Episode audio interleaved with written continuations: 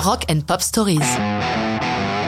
Todd Rundgren, Wolfman Jack, 1972.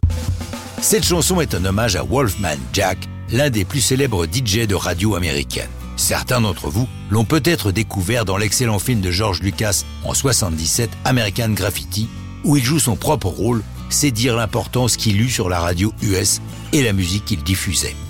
Wolfman Jack n'est évidemment pas son vrai nom. Il s'appelle Robert Smith, mais il est très en vogue dans les 60s que les animateurs de radio prennent un surnom qui illustre le personnage incarné à l'antenne. Adepte de films d'horreur, il adopte ce Wolfman, qui est aussi un hommage discret au bluesman Howlin' Wolf. Quant au Jack, il est sans doute inspiré du hit de Red Charles, Hit the Road Jack. Après avoir développé sa personnalité à l'antenne en Louisiane, le voici qui s'installe au Mexique, juste à la frontière avec les États-Unis, sur XERF-AM, AM signifiant modulation d'amplitude, un signal radio de moins bonne qualité que la FM, mais portant beaucoup plus loin et qu'utilise à l'époque la majorité des stations. Pourquoi au Mexique? Pour contourner la législation US qui limite la portée des émetteurs. Et c'est ainsi que XERF émet sur quasiment l'ensemble des États-Unis avec une puissance de 250 000 watts, 5 fois celle autorisée aux stations américaines.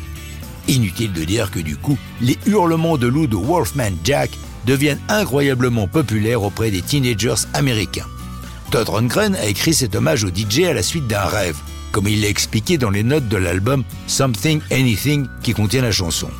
J'ai rêvé que je conduisais sur Mulholland Drive, tard dans la nuit, et Wolfman chantait cette chanson à son déchirer les poumons.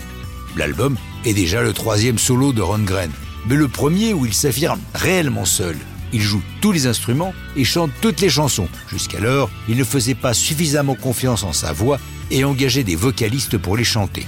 Autre modification dans son comportement, lui qui ne touchait qu'à l'alcool, s'intéresse depuis quelque temps à la marijuana et aux drogues psychédéliques. Il s'en est expliqué longuement dans le journal The Independent en 2004, affirmant entre autres C'était comme peindre avec mon cerveau. Le double album Something Anything est un gros succès pour Rundgren. Le magazine Rolling Stone, en 2003, le classe 173e dans sa liste des 500 plus grands albums de tous les temps, devançant même le Desire de Dylan. Notons enfin qu'en 74, les Guess Who font un carton avec une autre chanson à la gloire de Wolfman Jack, intitulée Clap for the Wolfman. Mais ça, c'est une autre histoire de rock'n'roll.